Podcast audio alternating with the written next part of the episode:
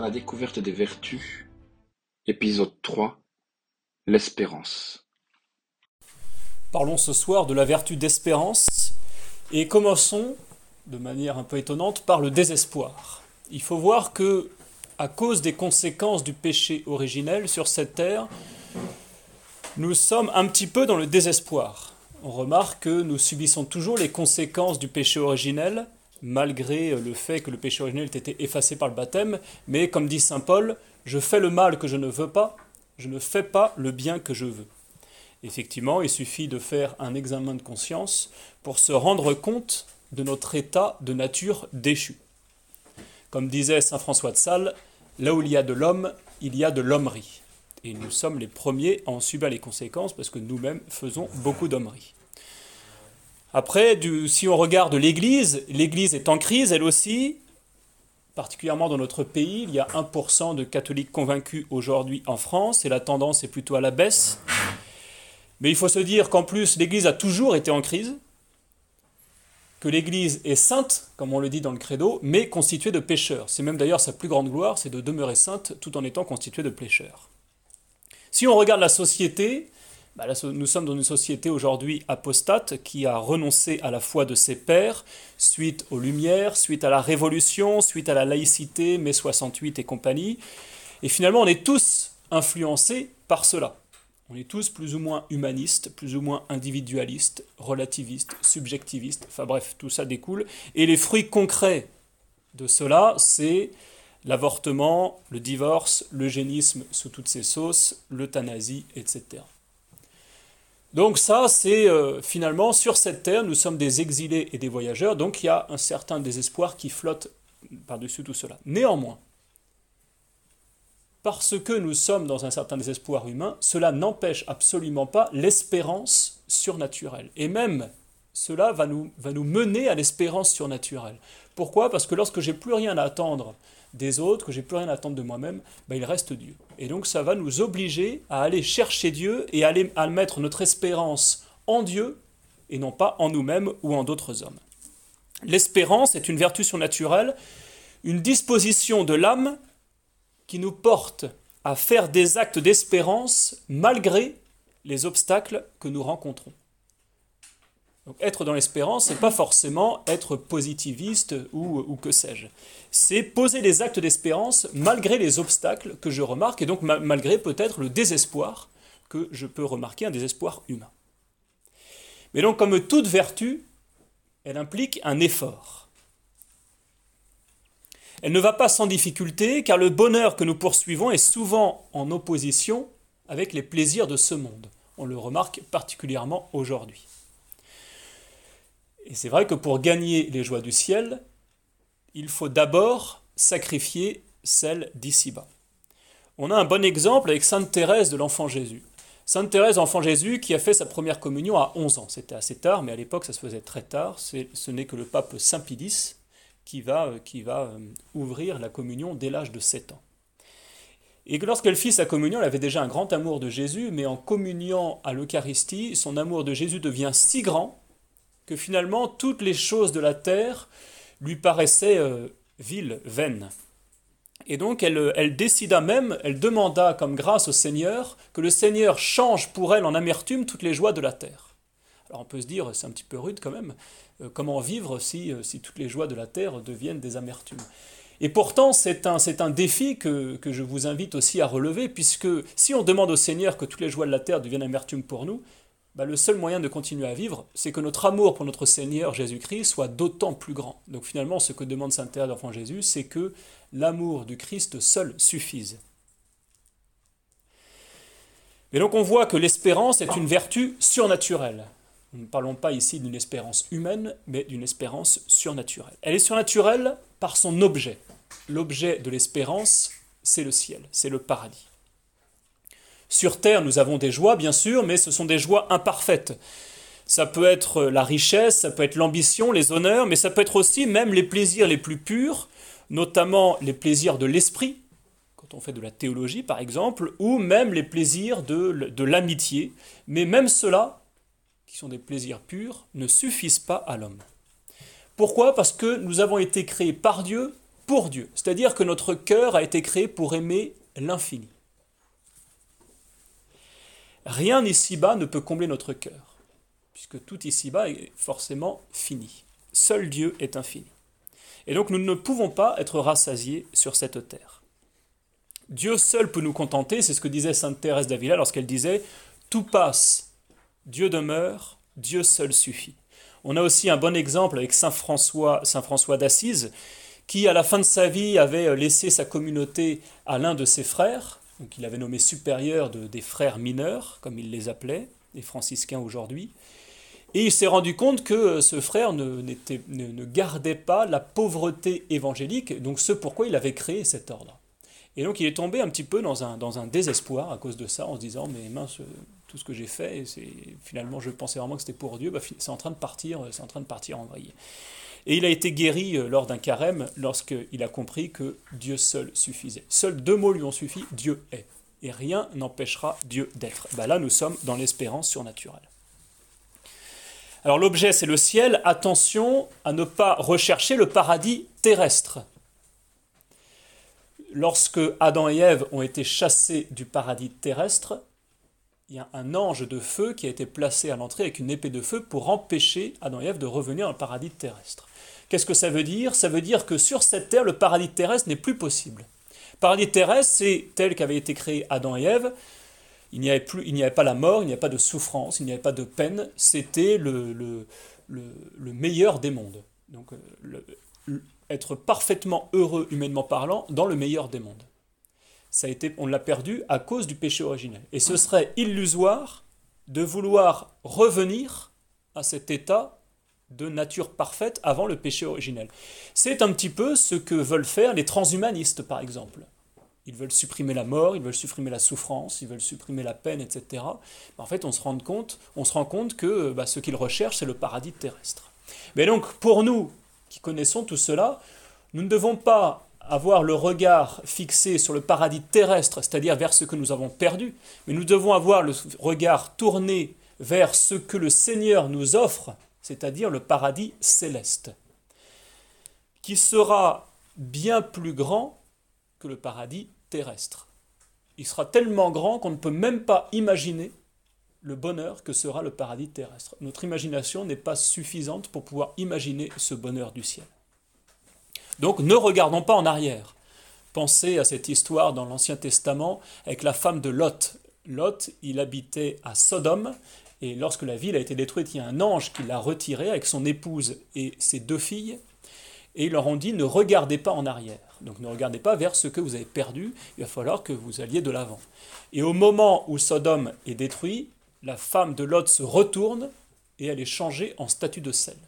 Donc c'est vraiment pour insister sur le fait il ne faut surtout pas regarder en arrière vers ce qu'on a perdu, mais regarder en avant vers ce qui nous est encore possible, vers l'objet de notre espérance, c'est-à-dire le ciel. L'espérance est surnaturelle aussi par son principe, c'est-à-dire la grâce. La grâce est un don surnaturel que Dieu nous accorde gratuitement, c'est un cadeau de Dieu, à cause des mérites de notre Seigneur Jésus-Christ, pour nous aider à faire notre salut. Il faut vraiment se rendre compte et toujours y revenir que seul Dieu peut nous mener au ciel. Ce n'est pas par notre propre force ou nos seuls efforts ou nos seuls mérites que nous pouvons aller au ciel. Ça, ça a été condamné sous le nom de pélagianisme. Pélage, il estimait que nous pouvons mériter le ciel par nos efforts. Ça a été condamné. Après, il y a les disciples qui, du coup, ont tapé un petit peu entre les deux ce qu'on appelait le semi-pélagianisme. C'est-à-dire, avec l'aide de Dieu, je peux mériter le ciel par mes efforts. Ça aussi, ça a été condamné. Dieu seul nous sauve. C'est-à-dire que non seulement c'est Dieu qui nous amène au ciel, mais c'est Dieu aussi qui nous donne les secours nécessaires pour aller au ciel ces secours qui nous feront mériter le ciel. Donc ça, c'est la grâce. Il y a le secours permanent de la grâce habituelle, c'est-à-dire l'état de grâce, qui demeure en notre âme et la rend juste et sainte aux yeux de Dieu.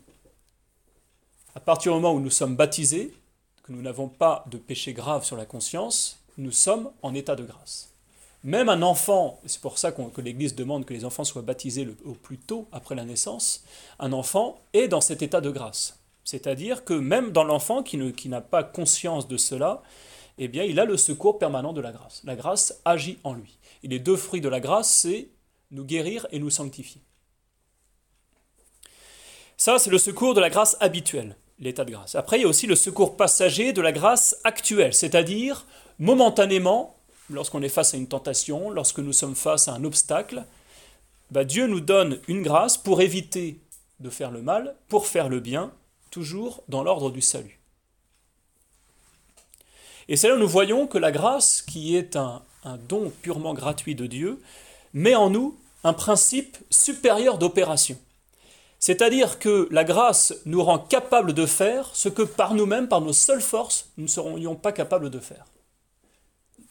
Pour l'espérance, grâce à la vertu surnaturelle d'espérance, nous allons être capables d'espérer contre toute espérance. Toujours dans l'ordre du salut, bien sûr, tout cela. Mais c'est là où, euh, souvenez-vous de, ce passage avec notre Seigneur Jésus-Christ, avec ce jeune homme riche qui s'en va tout triste parce qu'il n'a pas été capable d'abandonner ses richesses pour suivre le Christ. Et là, le Christ qui, qui, se tourne vers ses disciples en leur disant Il est plus facile à un chameau d'entrer par le tour d'une aiguille qu'à un riche d'entrer au paradis. Et là, les apôtres euh, se regardent et disent Mais dans ce cas-là, qui peut être sauvé? Et que, dit le, que leur répond le Christ il, leur dit Ce qui est impossible à l'homme est possible à Dieu. D'où l'importance d'espérer contre toute espérance, parce que, avec la grâce de Dieu, tout est possible. La vertu d'espérance, elle est surnaturelle aussi par son motif. Les trois motifs majeurs qui nous font espérer, ça va être la toute-puissance de Dieu, la bonté de Dieu et la fidélité de Dieu. La toute-puissance de Dieu parce que peut être libéral celui qui possède quelque chose. Or, pour ouvrir à l'homme une perspective aussi merveilleuse que le bonheur du ciel, il faut la toute-puissance d'un Dieu. On retrouve cette toute-puissance dans l'incarnation de notre Seigneur Jésus-Christ, dans la rédemption, c'est-à-dire le salut des hommes par le Christ qui meurt sur la croix. Parce que je vous disais que Dieu seul peut nous sauver, bah oui, le Christ seul peut nous sauver. À cause du péché originel, l'homme en rejetant Dieu, en désobéissant à Dieu, a contracté une dette qui est infinie, puisque c'est une dette envers quelqu'un d'infini. Donc cette dette, un homme ne peut pas la remettre.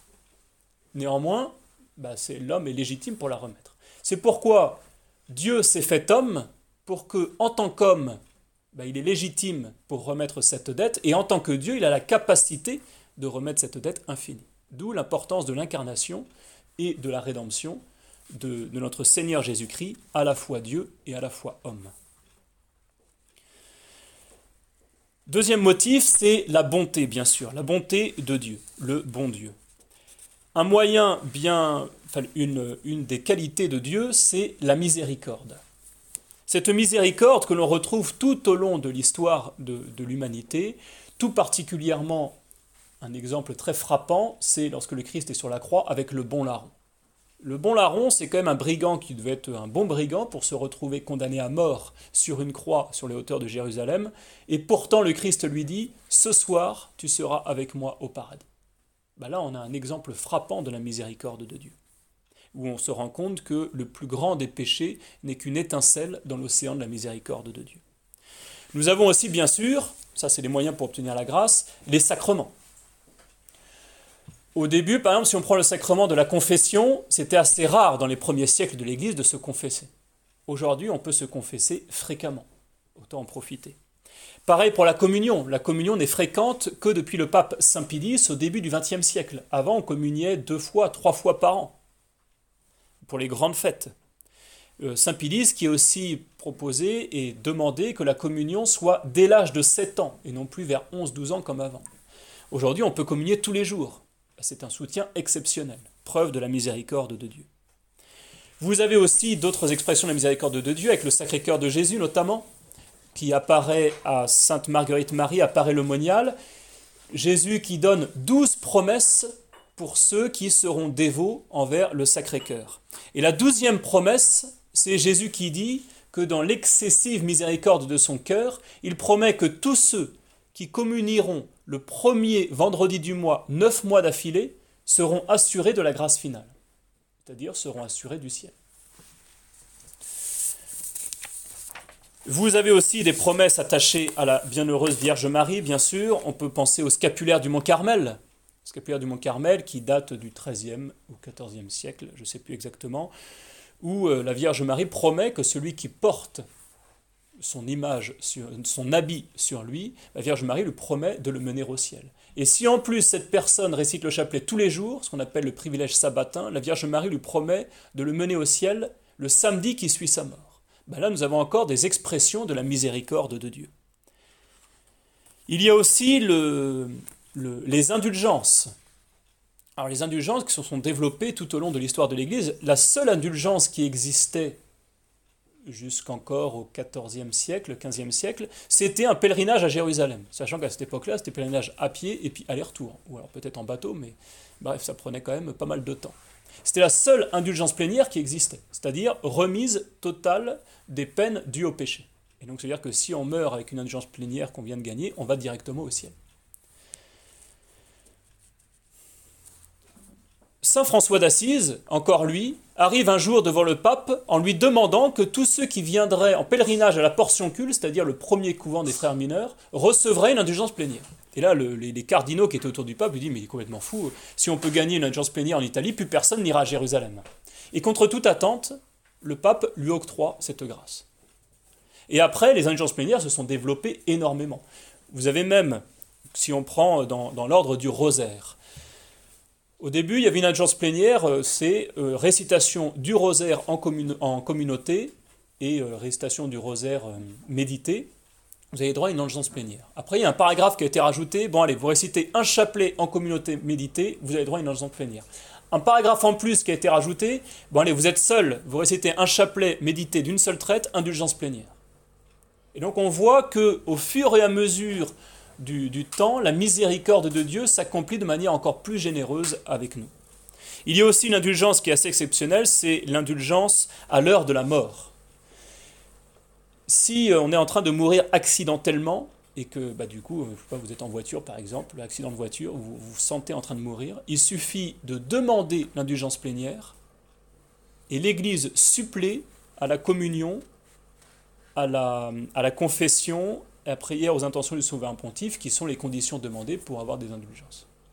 Donc là, on voit vraiment l'excessive miséricorde de notre Seigneur Jésus-Christ. Il y a aussi, bien sûr, euh, celle qu'on a appelée l'apôtre de la miséricorde, Sainte Faustine, avec le tableau et Jésus, j'ai confiance en vous. Le, simple fait de dire Jésus, j'ai confiance en vous nous apporte énormément de grâce. Le chapelet de la miséricorde aussi, enfin bref, voilà tout ça. Donc là, on voit la bonté infinie de Dieu. Troisième motif, c'est la fidélité.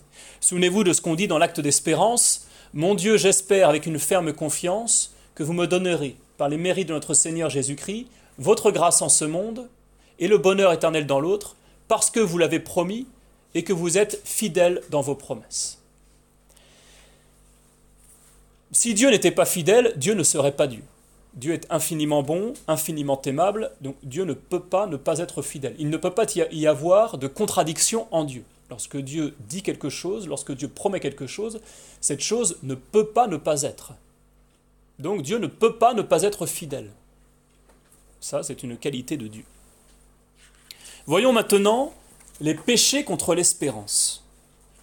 Alors dans toute vertu, il y a des péchés par défaut et des péchés par excès. Le péché par défaut, c'est naturellement le désespoir. Le désespoir, soit parce que on regarde le salut comme impossible. On se défie trop de ses propres forces.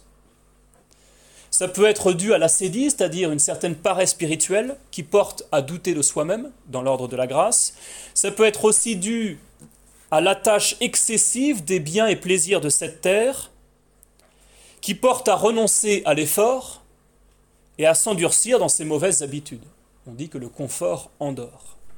Mais ça peut être aussi, donc on regarde le salut comme impossible, parce qu'on se juge trop coupable et qu'on doute de la miséricorde de Dieu.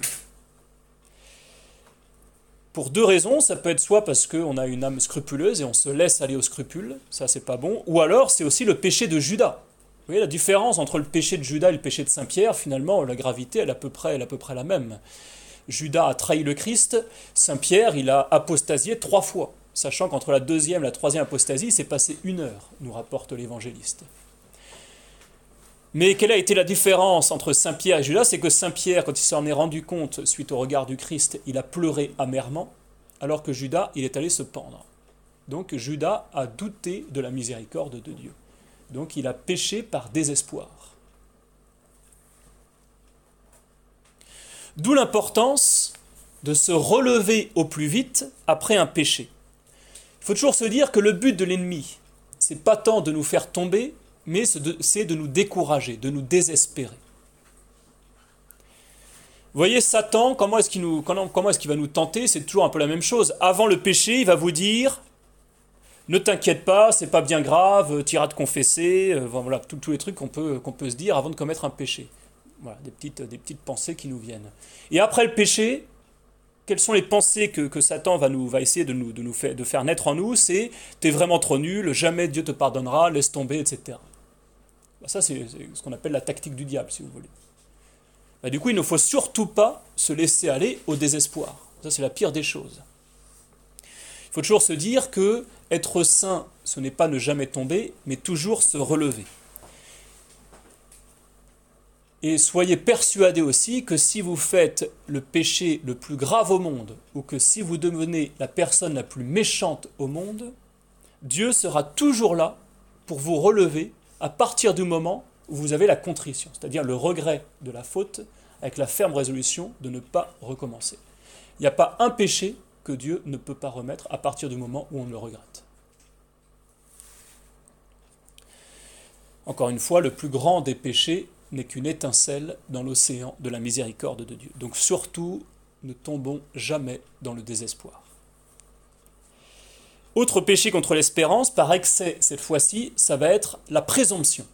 Je présume de mes forces, je me fie trop à mes propres forces. On peut prendre l'exemple de Saint Pierre, le jeudi saint, qui affirme au Christ qu'il est prêt à mourir pour lui et que même si tout le monde l'abandonne, lui, il le suivra jusqu'au bout, il sera prêt à mourir pour lui. Bah, quelques heures après, il l'a renié trois fois. Donc là, il a été présomptueux.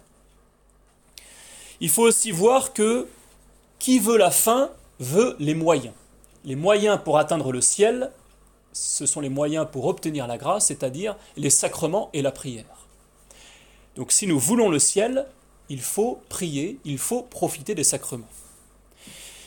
Il y a deux présomptions là-dessus, je, je, vous ai parlé des pélagiens. Donc la, la présomption pélagienne, c'est on compte mériter la grâce par ses seules forces, donc on n'a pas besoin de la prière et des sacrements. Voilà ce que disait Pélage. Mais vous avez aussi la présomption luthérienne, donc celle des protestants, qui est d'obtenir le ciel et la grâce par les seuls mérites de Jésus-Christ sans aucune coopération de notre part. Donc pareil, pas besoin des sacrements et de la prière. Bah, c'est aussi une erreur. Dieu veut que nous, coopérions à notre propre salut. C'est un peu cette parole du Christ à Saint Jean-Baptiste lorsqu'il lui demande le baptême, et Saint Jean-Baptiste lui dit, mais non Seigneur, c'est à vous de me baptiser. Et là, le Christ qui répond à Saint Jean-Baptiste, il convient que nous accomplissions toute justice. Si Dieu nous a créés sans nous, Dieu ne peut pas nous sauver sans nous. Donc nous avons un rôle dans la coopération de la grâce. C'est ce que dit euh, Saint Jacques dans son épître, la foi sans les œuvres est morte. D'où l'importance de toujours revenir à l'humilité, c'est-à-dire de reconnaître sa faiblesse, de reconnaître son incapacité par ses, seuls, efforts, par ses seules forces d'aller au ciel. Mais du coup, puisque je reconnais ma petitesse, eh ben je vais reconnaître aussi la grandeur de Dieu qui nous aime tant. Voilà ce que disait Sainte Thérèse d'Avila. L'amour de Dieu ne doit pas être fabriqué par notre imagination, mais prouvé par des œuvres. Et ne croyez pas que le Seigneur ait besoin de nos œuvres, mais de la décision de notre volonté. D'où l'importance d'être de bonne volonté et de prouver cette bonne volonté par nos œuvres, notamment les sacrements et la prière. Cette vertu d'espérance, on peut la mettre en lien avec le don de science. Par le don, le Saint-Esprit nous motive à toujours plus d'espérance. Alors ce don de science, ce n'est pas la science infuse d'Adam qu'Adam avait au paradis terrestre, ce n'est pas l'esprit scientifique, scientifique, ni la logique des mathématiques ou de la philosophie. Ce don de science, c'est la science des saints, de ceux qui vivent véritablement avec Dieu. C'est-à-dire c'est une science, une, une, une inspiration du Saint-Esprit qui nous fait discerner le vrai du faux et le bien du mal. C'est un petit peu, on pourrait dire, comme un flair spirituel. C'est-à-dire que le Saint-Esprit nous fait comprendre que les choses créées sont bonnes, mais sont à dépasser. Dieu est présent en toutes choses. Donc tout ce qui a été créé a été créé de Dieu, donc en soi est bon. On retrouve cette bonté dans l'ordre des choses du monde. Il y a des signes de la présence de Dieu partout, des vestiges de Dieu, des traces de Dieu. C'est comme ça qu'on voit que Dieu est proche de nous sans cesse. Mais il faut voir aussi que Dieu est au-dessus de tous ses biens. Comme dit Saint Paul, il faut comprendre que l'amour dépasse toute cette connaissance, afin que nous puissions comprendre avec tous les saints quelle est la largeur, la longueur, la hauteur et la profondeur de cet amour, et connaître cet amour de Jésus-Christ envers nous qui surpasse toute connaissance. Et cette vertu d'espérance, qui est favorisée par le don de science, ben, on le retrouve dans cette béatitude Bienheureux ceux qui pleurent, car ils seront consolés. Oui, on peut pleurer sur, sur, nos péchés, on peut pleurer sur la folie du monde, sur l'exil de cette terre, nous sommes des exilés et des voyageurs. Effectivement, tout ça, ce ne sont que des vanités. Néanmoins, nous sommes consolés par l'espérance que nous avons en Dieu, par l'espérance d'avoir bientôt le bonheur éternel, c'est-à-dire d'aller au ciel. C'est ainsi que l'imitation de Jésus-Christ dit Vanité des vanités, tout n'est que vanité, or aimer Dieu et le servir. Aimer Dieu et le servir, c'est le ciel. Et sachant que aimer Dieu et le servir, qui est le ciel, on peut déjà en profiter sur cette terre. Sur cette terre, on peut sans cesse faire croître notre amour pour Dieu et sans cesse le servir, tout particulièrement par les œuvres de miséricorde envers notre prochain. Alors, quelques conclusions pratiques de cet enseignement sur l'espérance. Premièrement, dans les tentations ou dans les souffrances de la vie, dans les difficultés que nous pouvons connaître, ne craignons pas de réciter l'acte d'espérance. Comme dit le Christ, venez à moi, vous qui ployez sous, le fardeau, et je vous soulagerai. L'acte d'espérance, si important. Mon Dieu, j'espère avec une ferme confiance que vous me donnerez, par les mérites de notre Seigneur Jésus-Christ, votre grâce en ce monde, et si j'observe au commandement le bonheur éternel dans l'autre, parce que vous l'avez promis et que vous êtes fidèle dans vos promesses. N'ayons pas peur de le réciter bien souvent. Et finalement, cette parole de Sainte Faustine, Jésus, j'ai confiance en vous, c'est un petit peu un acte d'espérance réduit. Et donc, ayons bien souvent, soyons bien souvent capables de répéter ces paroles-là. Nous avons souvent l'impression de ne pas être capable de faire un bien ou de ne pas être capable d'éviter un mal. Et c'est pourquoi pensons souvent à cette parole ce qui est impossible à l'homme est possible à Dieu. D'où l'importance de Jésus, j'ai confiance en vous. même si j'ai pas confiance en moi, si j'ai peur de ne pas y arriver, ben Jésus, j'ai confiance en vous. Il y a une, une belle histoire avec une maîtresse des novices. Donc les maîtresses des novices, c'est celles qui au couvent voient arriver les nouvelles, celles qui veulent être religieuses, les nouvelles religieuses, pour les former à la vie religieuse. Et donc cette maîtresse des novices en voit plusieurs arriver, et parmi elles, il y en a une, elle est incapable de l'aimer c'est physique, c'est, enfin bref, elle n'arrive pas à l'aimer. Il y a quelque chose qui, ne passe pas. Et donc elle fait sa prière au Seigneur, euh, bah, Seigneur, j'arrive pas à l'aimer, donc euh, vous, Seigneur, aimez-la en moi. Et trois jours après, cette novice, qu'elle n'arrivait pas du tout à aimer, vient la voir en lui disant, merci ma mère, vous êtes la première personne à m'aimer. Elle n'avait rien fait de plus sinon cette prière, et donc bah, Jésus agissait en elle. Prouvons aussi cette confiance en Dieu par la pratique des sacrements et de la prière. Tellement important, profitons de communier le plus souvent possible, pourquoi pas même la, messe en semaine, et de nous confesser aussi fréquemment.